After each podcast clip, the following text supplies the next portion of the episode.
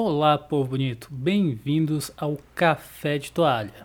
Espero que a semana de vocês tenha sido boa. Eu sou Moisés, barista desse pequeno espaço na internet.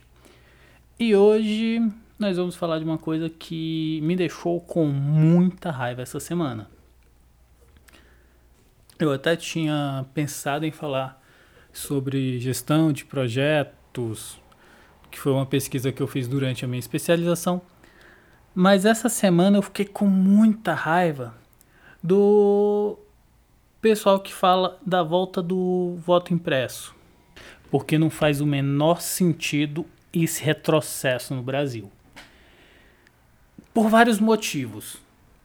Primeiro que o voto impresso é de uma bobagem tão grande. As urnas eletrônicas que a gente usa no Brasil são seguras. Qualquer pessoa, até dois, três meses atrás, iria confirmar isso. Mas tem uns imbecis que acham que não. Que, que eles ganharam porque fraudaram para eles ganharem. No forma, só essa premissa do cara dizer que ele foi roubado e ter ganhado já, já é algo de louco. É, é a única coisa que tem pra dizer. É, é, coisa de louco. Se alguém for fraudar alguma coisa, não vai ser pra, pra perder, vai ser pra ganhar. Mas vamos, vamos com calma, eu vou baixar um pouco meu, meu tom aqui. Uh, eu vou começar a contar uma historinha para vocês aqui do, da, das urnas eletrônicas, da votação no Brasil. A legislação eleitoral do Brasil desde 1937, se eu não me engano, vou conferir no site do TSE. Cadê? Tá, tá, tá.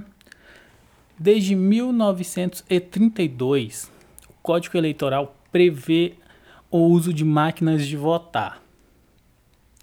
Isso junto com o sigilo do voto, ou seja, a gente tem quase 100 anos que o Código Eleitoral fala de um voto eletrônico com, feito por máquinas e de forma secreta.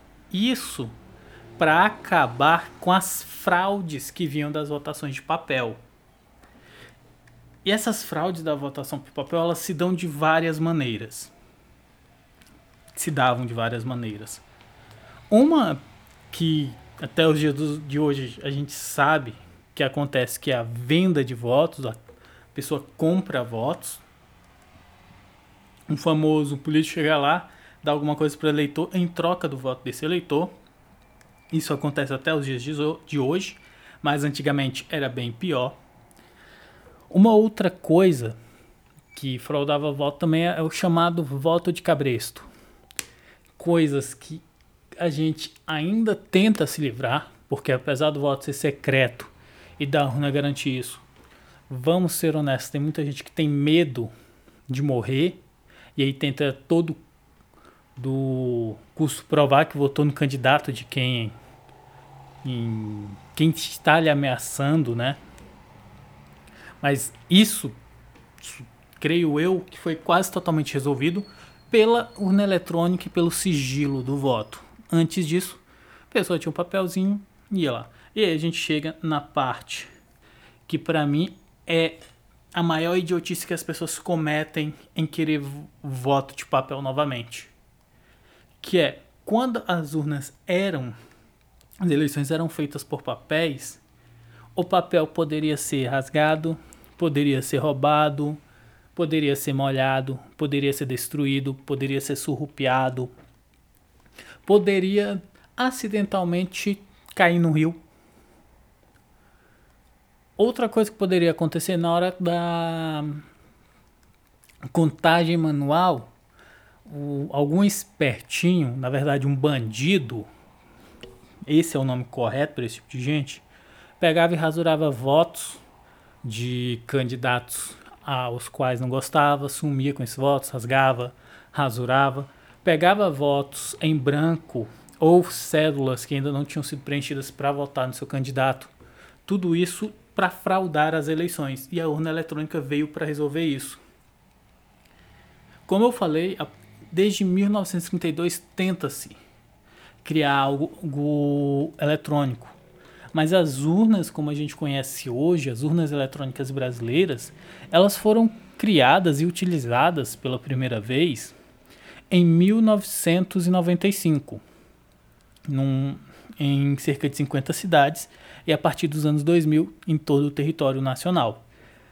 O importante aqui é saber o seguinte: as urnas eletrônicas elas foram criação 100% nacional com o, a cooperação do TSE, do Instituto Nacional de Pesquisas Espaciais, conhecido como INPE, e do Centro Técnico Aeroespacial, conhecido como CTA, juntamente com as três Forças Armadas brasileiras.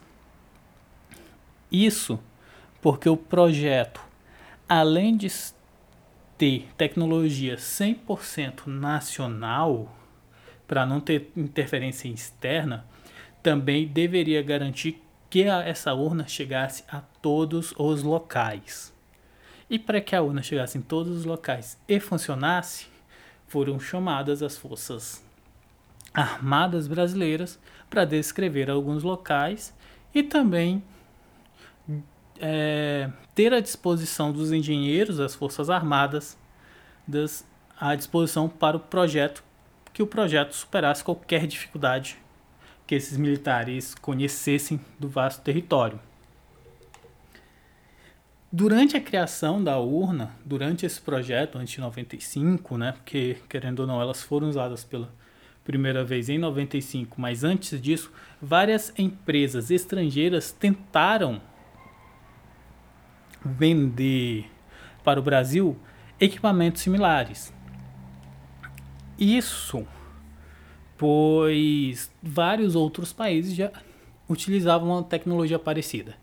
Entretanto, o TSE negou todas essas ofertas, pois a intenção era um, uma urna totalmente brasileira, com tecnologia brasileira de forma independente de outros países, de forma segura, confiável e totalmente nacional. Só vou fazer uma correção que eu falei que elas foram usadas nas eleições de 95, mas na verdade em 95 não teve eleições, foram nas eleições de 96. Tá bom? Mas vamos continuar. A urna é 100% nacional, apesar de outros países tentarem vender urnas que já existiam isso porque o TSE julgou que a gente teria que fazer a nossa própria segurança. Não teria como garantir a segurança de um produto que não foi produzido pela gente. E a nossa urna foi produzida por gente competente, gente das Forças Armadas, gente do INPE, gente do, do CTA.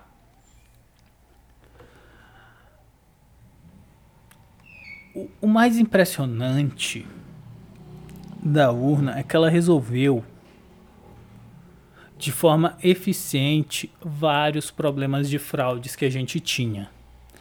Não só isso, a urna eletrônica fez com que o Brasil soubesse quem venceu, um, venceu uma eleição em menos de um dia.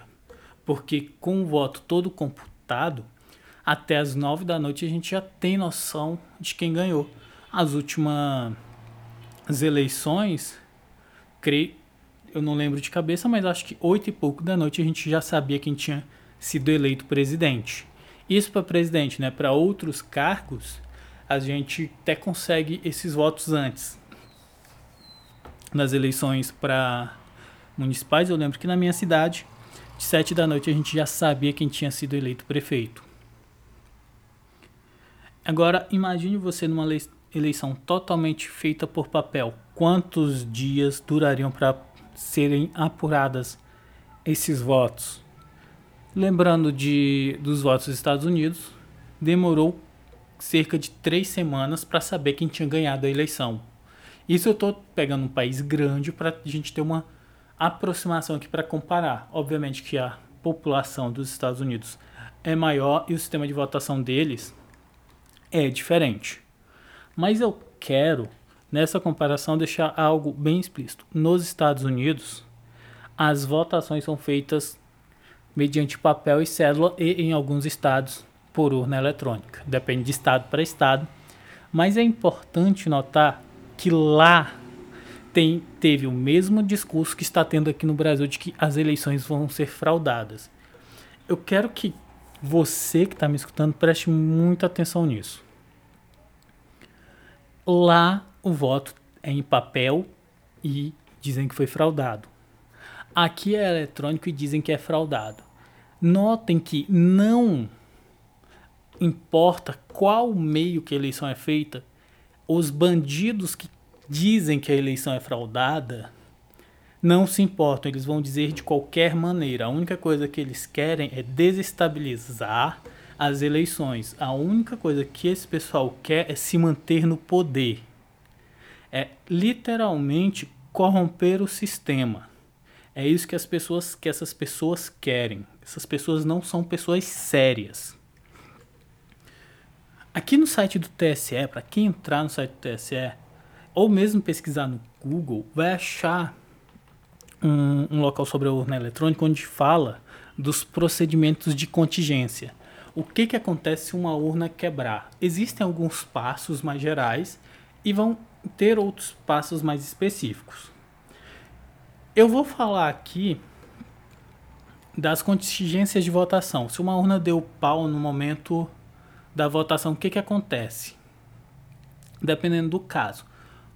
O primeiro, a primeira passo que se tem, que geralmente é o que acontece, é a, a substituição da urna. Então, se a urna deu problema, é separado, sempre no início das eleições, são separadas urnas que vão ser urnas reservas. Então, se alguma urna deu problema, estragou o botão, estragou a tela, deu qualquer tipo de problema, essa urna é substituída. Então, essa, essas urnas são substituídas. E no ato da substituição da urna, para que não se perca o que já foi feito naquela urna, é também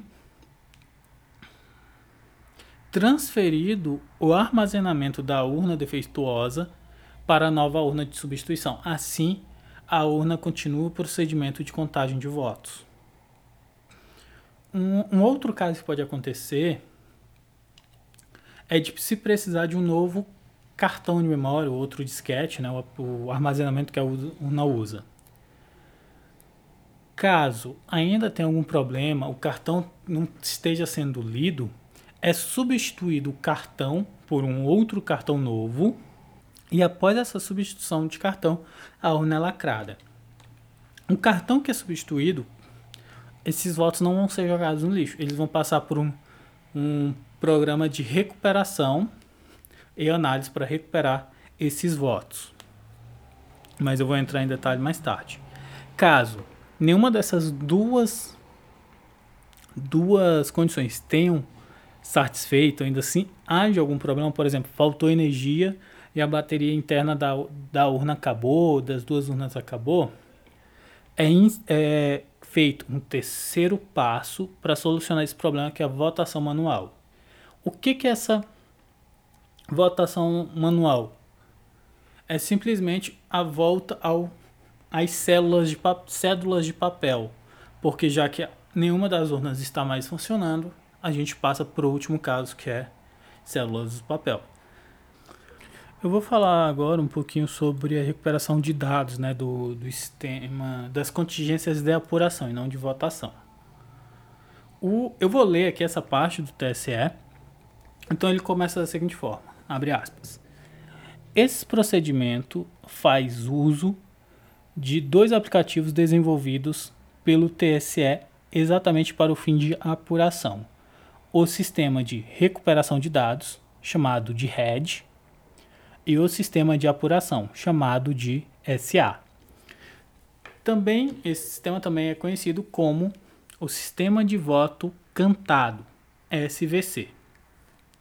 Para a utilização do sistema RED, ele vai funcionar de duas formas: para encerrar a votação e para restaurar os dados para a totalização de votos.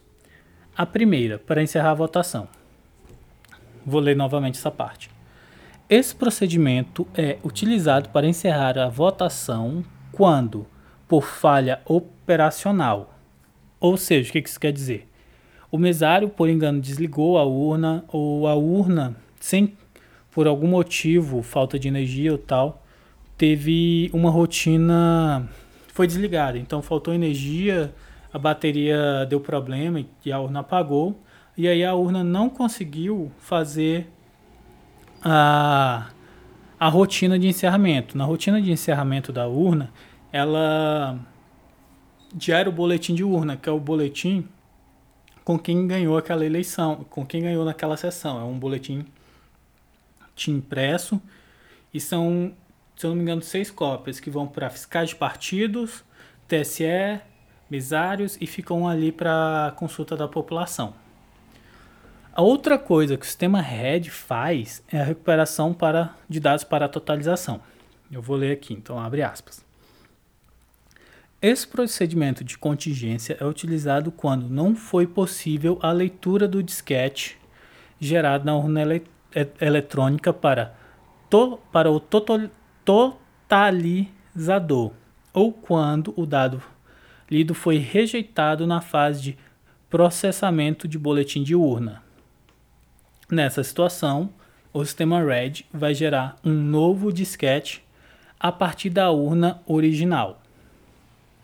É, fecha aspas, né? O que, que esse sistema faz, né? Então a urna tá ali no. vai gerar o boletim de urna que eu acabei de falar. Por algum problema deu, deu algum problema, ela não conseguiu fazer isso. Ou ele não conseguiu processar para mandar esse comando do de pro totalizador, né? Ele não está conseguindo totalizar os votos. Então, nessa situação, vai ser feito um a urna vai pegar esses dados e ali no aplicativo ele vai conseguir fazer com que esse armazenamento gere um novo cartão de memória, por exemplo, com esses dados. Ele vai conseguir recuperar e passar para outro para que consiga ser colocado no totalizador. O último sistema, né, que é o SA, o sistema para apuração, eu vou ler ele. Então, abre aspas novamente.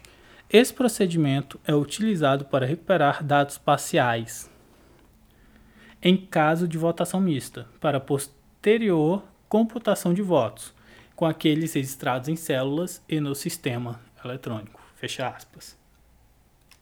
No sistema de apuração, desculpa. Uh, o que, que acontece aqui? Quando as urnas quebram e a gente vai ter a votação em papel, que não vai, a urna deu, as urnas deram problema, esse sistema vai pegar os dados coletados das urnas, né, que são que não vai, obviamente a urna não vai ter sido encerrada porque deu problema. Então ele vai pegar esses arquivos parciais para serem unidos com a contagem manual.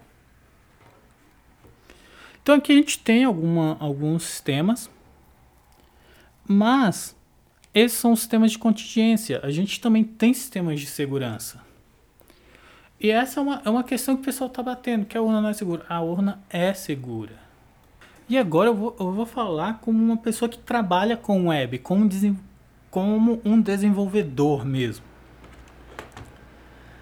O, a questão de falarem que a urna pode ser hackeada, a urna não pode ser hackeada porque ela não é conectada a nada a urna é composta de, de dois terminais, o terminal do mesário e o terminal do eleitor. O terminal do eleitor fica disponível para voto após o mesário liberar. Para o mesário liberar, ele pega o, o número do, ele, de, do eleitor, né, o número do título, digita lá e aí o terminal vai falar: ah, esse cara já votou? Se o cara já votou, tipo, ele fala: não, o cara já votou, não, não vou liberar para ele votar de novo. Isso é crime se o, se o cara tá indo lá votar a primeira vez, né, que todo mundo vai votar, fala, pô, o usuário tá liberado, não votou hoje, vai lá votar. Aí o cara vai lá, libera o terminal do cara, o cara vota. Show! A conexão é só entre essas duas partes. A urna é liberada pelo terminal do mesário e o terminal do mesário só vai ser utilizado novamente quando o cara terminar de votar. É a única conexão que existe entre os dois terminais. E os dois terminais juntos são a urna. Não é que a urna é só o terminal do eleitor. A urna é o terminal do, do eleitor mais o terminal do mesário. Esses dois fazem a urna. A única conexão que a urna eletrônica tem é com a tomada de energia. E se faltar energia, dentro dela tem uma bateria que é o sistema de, redundância para caso falte energia, a eleição continuar.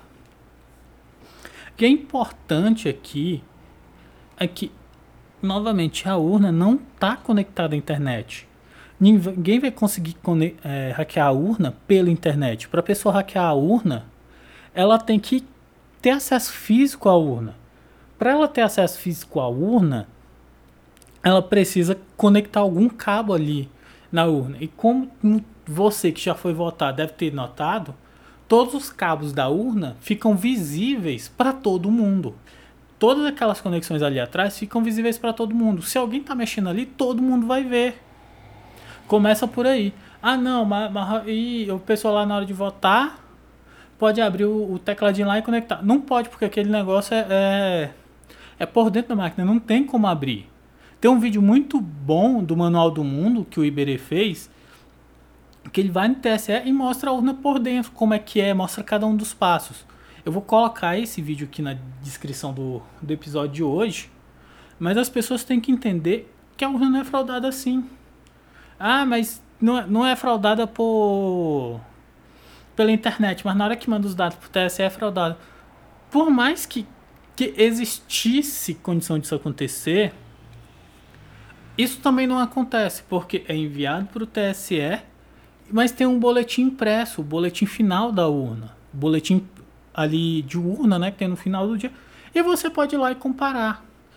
Existem aplicativos que você pode tirar fotos desses boletins de urna e compartilhar com pessoas. Você pode pegar aquele boletim, ele vai ter o QR Code ali, né? O código, e comparar com o boletim que está no site do, do, S, do TSE e comparar para ver se eles batem. E até hoje nenhum desses boletins foi diferente. Todos bateram. Nenhuma nenhuma vez na história o boletim de urna não bateu com o voto eletrônico. O boletim de urna tirado na sessão nunca deu incoerência com o boletim que está no TSE. Todo mundo pode fazer isso. Uma coisa que eu vi uma vez, isso me deixou irritado, é que isso pode vir do código fonte da urna. É uma teoria boa até, não, não é uma teoria ingênua.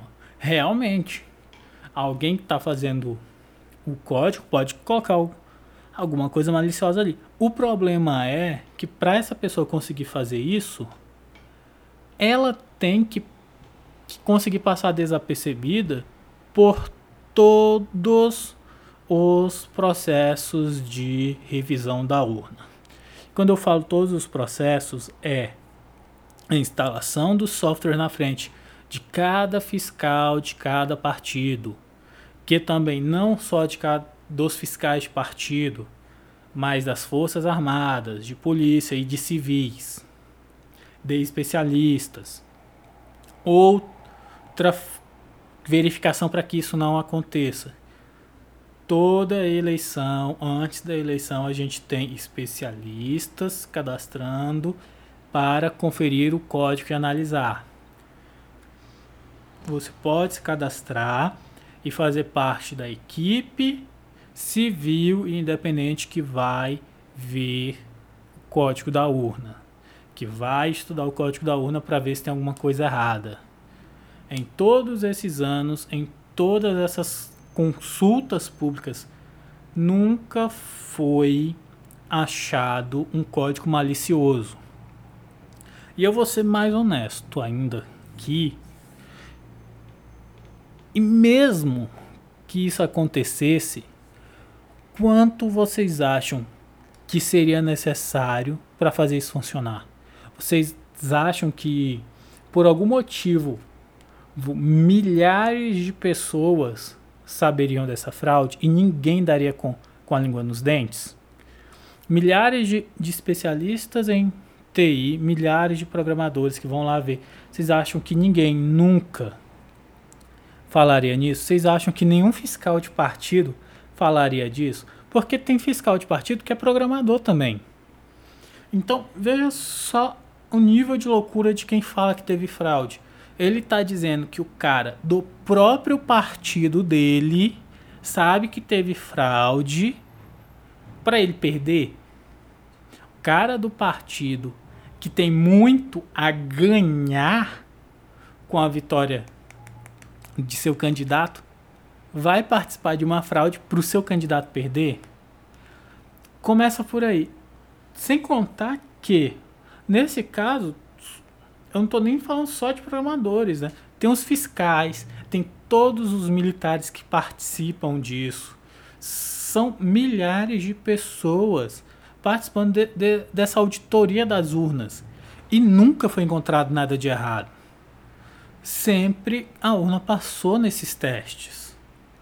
Então não, não, não faz sentido de novo, quem está com esse negócio de voto impresso quer o retrocesso, quer, quer a volta do voto de cabresto, quer que as pessoas, pessoas não, não tenham mais a, o sigilo do voto, quer acabar com o sigilo do voto, que é algo que a Constituição Federal diz que tem que ter, é um direito que a Constituição dá, é o sigilo do voto. As pessoas não querem.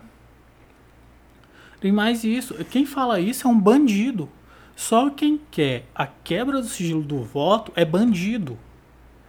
Pensa que alguém que vive em área de milícia com esse negócio. O cara que vive lá, se não votou em quem a milícia quer, morre. Morre ele, a família, os filhos. Isso não faz o menor sentido, nem do, do lado técnico, tecnológico da coisa e nem do, do lado social, do lado de progresso.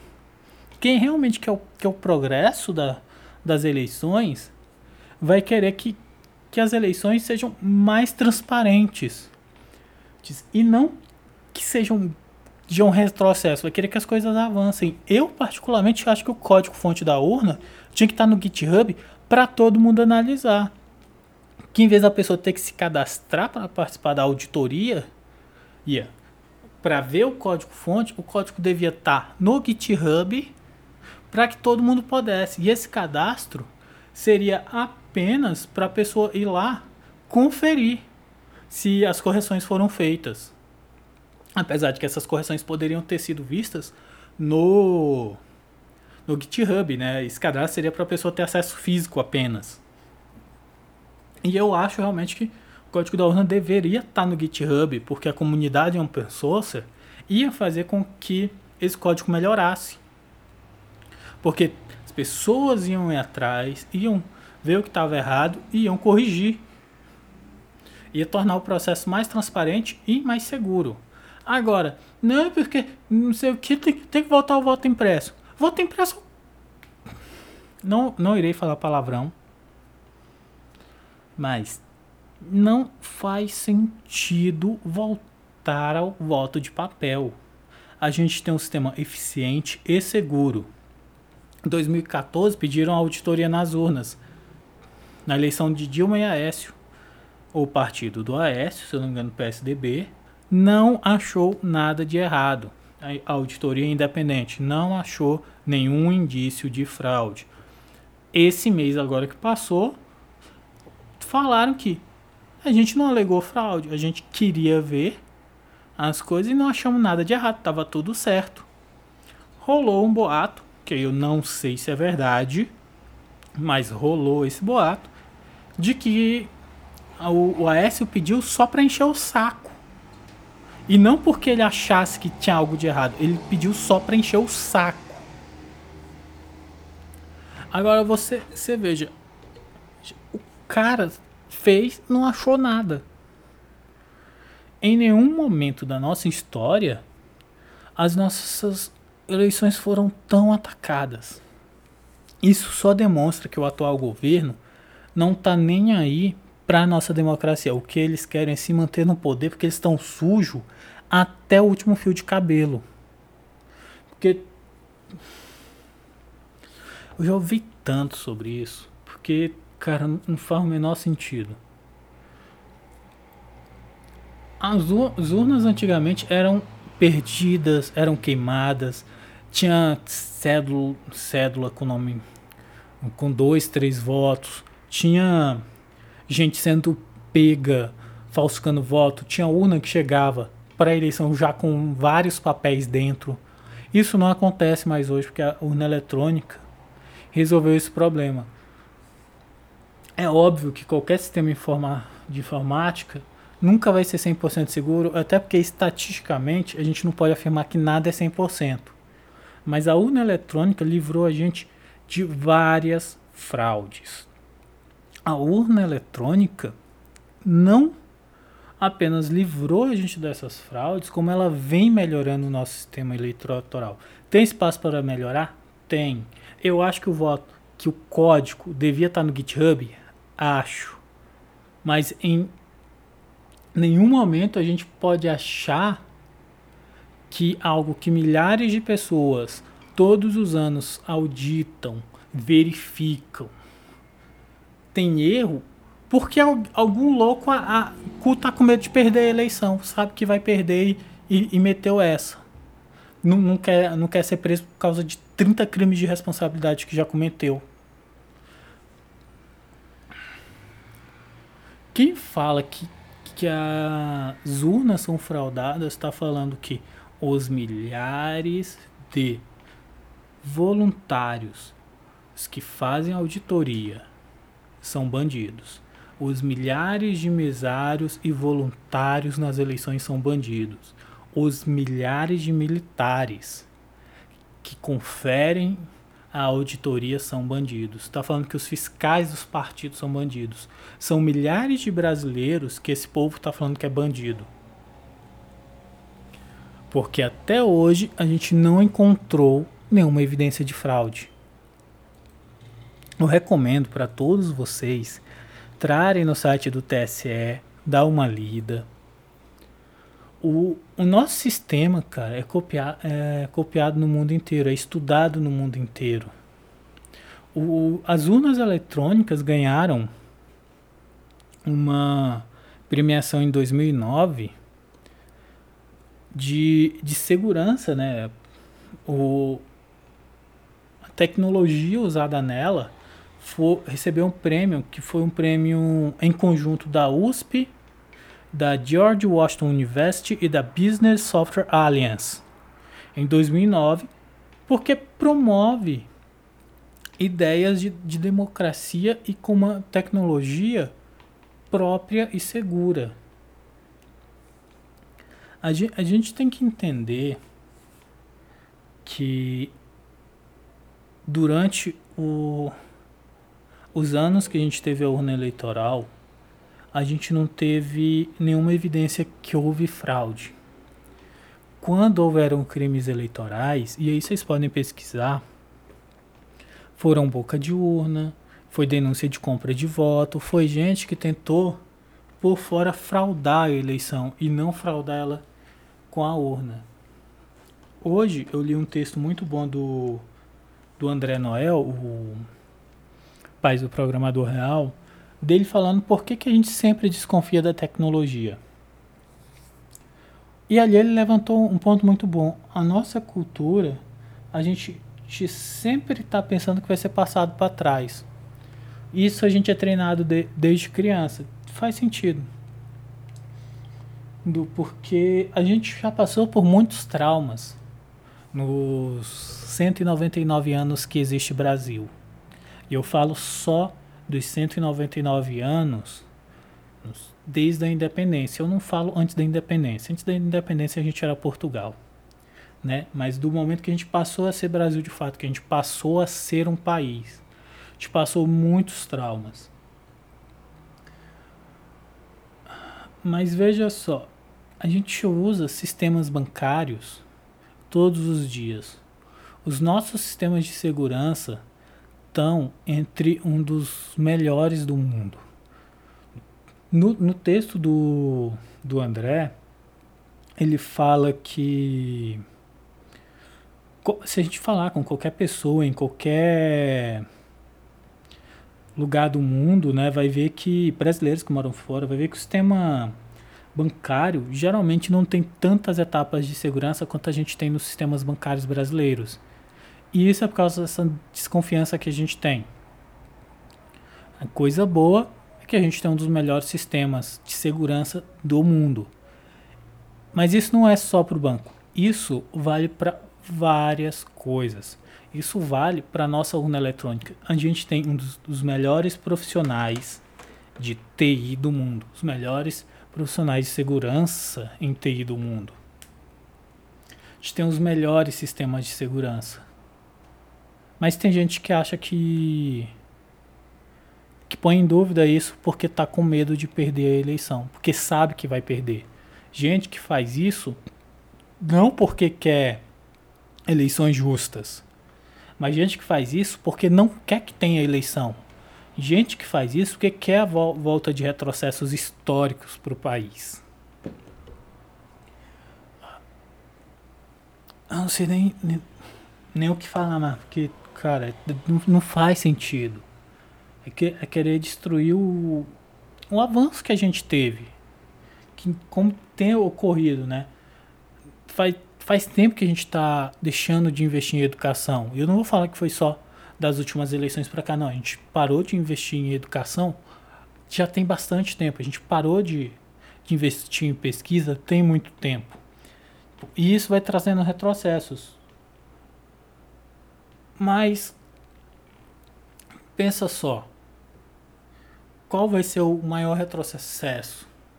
Vai ser a gente perder os nossos direitos. E a volta do, do papel impresso é a perda de um direito.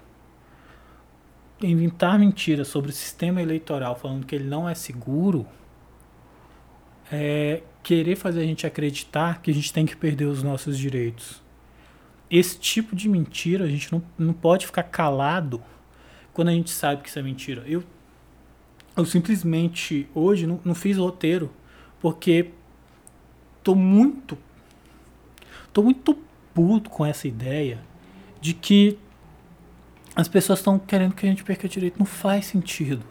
Qualquer pessoa séria da área de tecnologia vai saber que isso de que as eleições foram fraudadas é uma mentira. Que isso é coisa de gente sem caráter.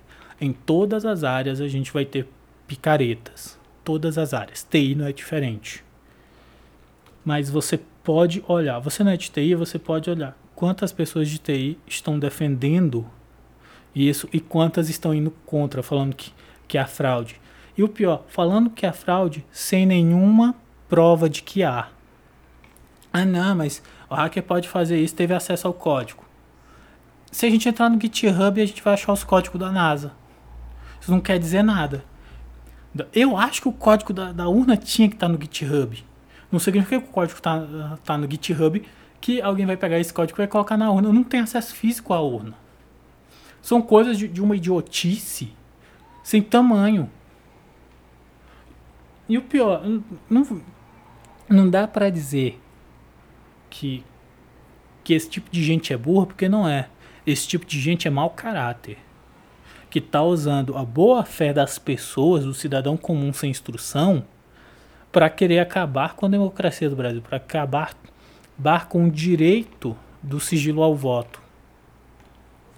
Essa que é a verdade. Esse pessoal não é burro, esse pessoal é esperto. Eles querem deixar fazer com que as pessoas menos entendidas acreditem que, que existe essa possibilidade quando ela não existe. Falei possibilidade, mas é um fato, né? Que esse fato existe quando ele não existe.